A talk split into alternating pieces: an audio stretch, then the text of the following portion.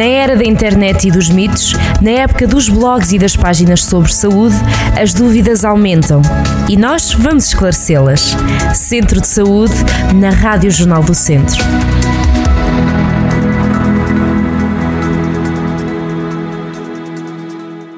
Sejam muito bem-vindos a mais um Centro de Saúde. Hoje vamos falar sobre uma doença silenciosa que é causa frequente de fraturas, a osteoporose. Contarei neste programa com a presença do médico João Pedro Neto.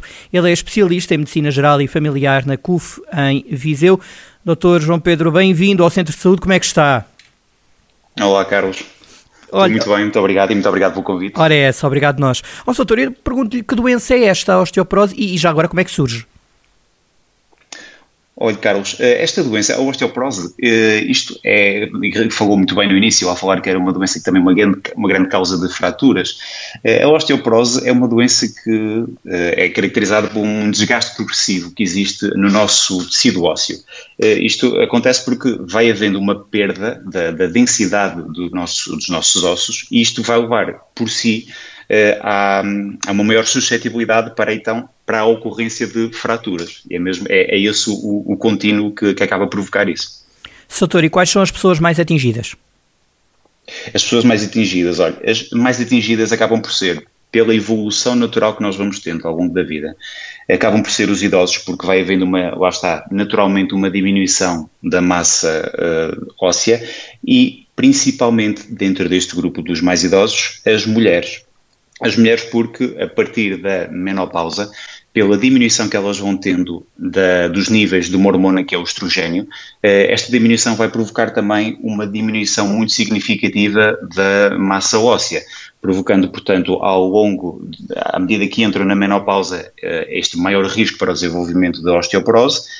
E, eh, só para termos uma ideia, já a partir dos 65 anos existe até uma estimativa em Portugal que 50% das mulheres sofrerão de osteoporose, apesar de nem todas estarem diagnosticadas com a, com a doença. Doutor, nesta, tal como noutras doenças, uh, diagnosticar atempadamente é fundamental, não é? Exatamente, exatamente. Ou seja, o diagnóstico é fundamental e, como bem disse, como nas outras doenças, para intervirmos o mais rapidamente possível e, se for possível, sem termos que utilizar, passando a expressão, terapêuticas um bocadito mais agressivas. Uh, mas uh, nesta doença ainda se torna uh, mais essencial, porquê?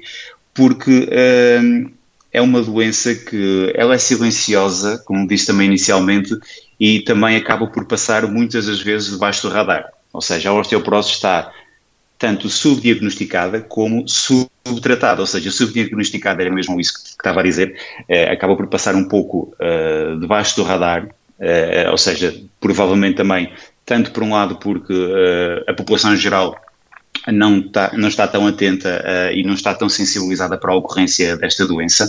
Ela é uma doença que pronto, normalmente as pessoas sabem que uh, tem esta ligação com as fraturas, tem uh, uma ligação com, e isto acontece, esta, esta, esta maior probabilidade de haver fraturas tem uma ligação com o facto de haver uma diminuição dos níveis de cálcio na nossa alimentação, tem também as pessoas muitas das vezes também acima a questão da vitamina D que está muito em voga nos últimos anos, ou seja, que existe uh, um déficit de vitamina D normalmente nas pessoas que acabam por desenvolver osteoporose, isto porque a vitamina D ajuda a fixar o cálcio uh, nos nossos ossos e, portanto, se temos menos vitamina D vai haver menos fixação uh, do cálcio. No entanto, as pessoas não estão tão uh, alerta para a doença como estão, como por exemplo, para, a, para a hipertensão, para, para o colesterol alto, para outras doenças, e portanto não estão também tão atentas. E da, da, da própria parte da, da, da, comunidade médica, muitas das vezes também.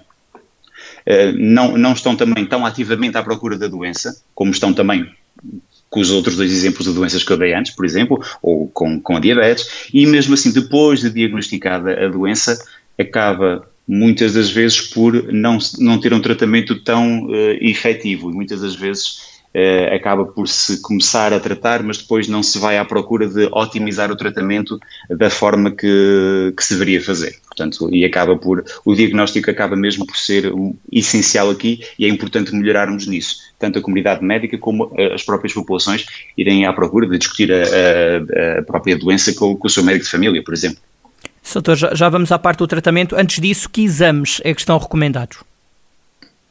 O exame aqui fundamental eh, é um exame chamado osteodensitometria óssea. Pronto, é assim um palavrão, mas a osteodensitometria eh, é um exame que permite eh, avaliar a densidade óssea de, de, dos seres humanos e está direcionada para duas partes essenciais, para a coluna lombar e para o colo do fémur, que são as, as zonas ósseas que são, que são avaliadas e que, tendo em conta os valores de densidade óssea que nós consigamos obter uh, através da avaliação da osteodensitometria, permite aos médicos perceber se a pessoa tem osteoporose, se tem uh, uma condição intermédia que é osteopenia, que é também já alguma fragilidade óssea, mas que ainda não é considerada uh, osteoporose, e se tem osteoporose, que tipo de tratamento então deve ser aplicado a essa, a essa pessoa. Doutor, tratamento, como é que, qual é o tratamento para a osteoporose? Pronto, o, o, tratamento assenta em eh, duas bases fundamentais. A primeira base é fazer, digamos assim, a suplementação daquilo que normalmente está em falta na osteoporose. Portanto, o cálcio, como falamos inicialmente, fazer uma, uma suplementação de cálcio e muitas das vezes também de vitamina D, ou seja, para ajudar à fixação desse próprio cálcio.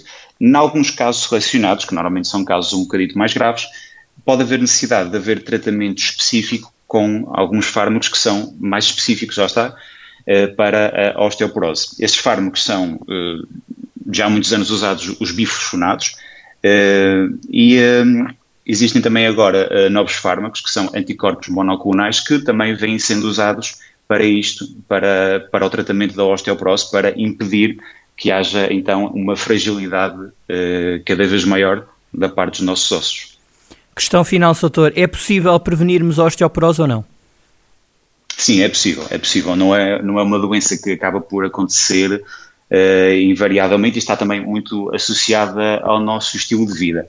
Uh, as, digamos assim, as principais estratégias que nós temos para prevenir a ocorrência da osteoporose uh, são principalmente estão relacionadas principalmente com a alimentação, como por exemplo uh, ingerirmos alimentos que são ricos em cálcio, e aqui temos que, vários exemplos, temos pronto, aquele que nos vem logo à cabeça é o leite e, e os derivados, mas também a carne, o peixe gordo, uh, ovos, e também existem por exemplo algumas leguminosas que são também bastante ricas em cálcio, como o grande bico, como o feijão, e também alguns vegetais. Dou aqui o, assim, os exemplos mais comuns costumam ser até os brócolos e os espinafres. Para além disso, claro, eh, tentar eh, diminuir, se possível, acabar de, definitivamente com o consumo de, de tabaco, de álcool, eh, fazer exercício físico de cerca de 30 minutos por dia, de exercício aeróbico e também claro, abordar sempre com, e aqui a, questão de abordar isto com os médicos de família também acaba por se revestir uma grande importância, que é abordar a necessidade de uh, avaliar e, se for preciso, suplementar, uh, fazer suplementação com vitamina D. Penso que estes serão, assim, os principais eixos de, da, da prevenção desta doença. Combinado, doutor. Vamos estando atentos e já sabem os nossos ouvintes que podem contar com o doutor João Pedro e outros na CUFA em Viseu. Doutor, bem-vindo bem mais uma vez e obrigado e até breve. Muito obrigado e até breve. Ora, é essa, obrigado, doutor. Estivemos então a falar com o doutor João Pedro Neto, ele é médico, especialista em medicina geral e familiar na CUF em Viseu. Falámos hoje sobre osteoporose, é uma doença silenciosa à qual é preciso estarmos todos e todas atentos. Até à próxima. Centro de Saúde, na Rádio Jornal do Centro.